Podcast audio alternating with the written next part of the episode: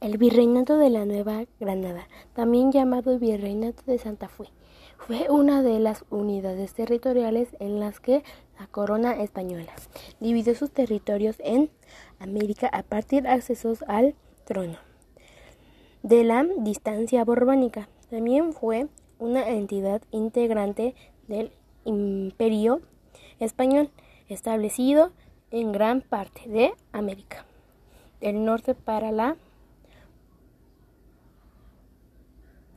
la, para la marmepía hispánica durante la colaboración española de,